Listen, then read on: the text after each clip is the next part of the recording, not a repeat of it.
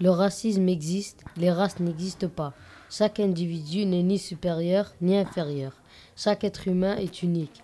Nous sommes tous égaux, quelle que soit notre couleur de peau, notre physique. Pour nous, le racisme, c'est de ne pas accepter nos différences.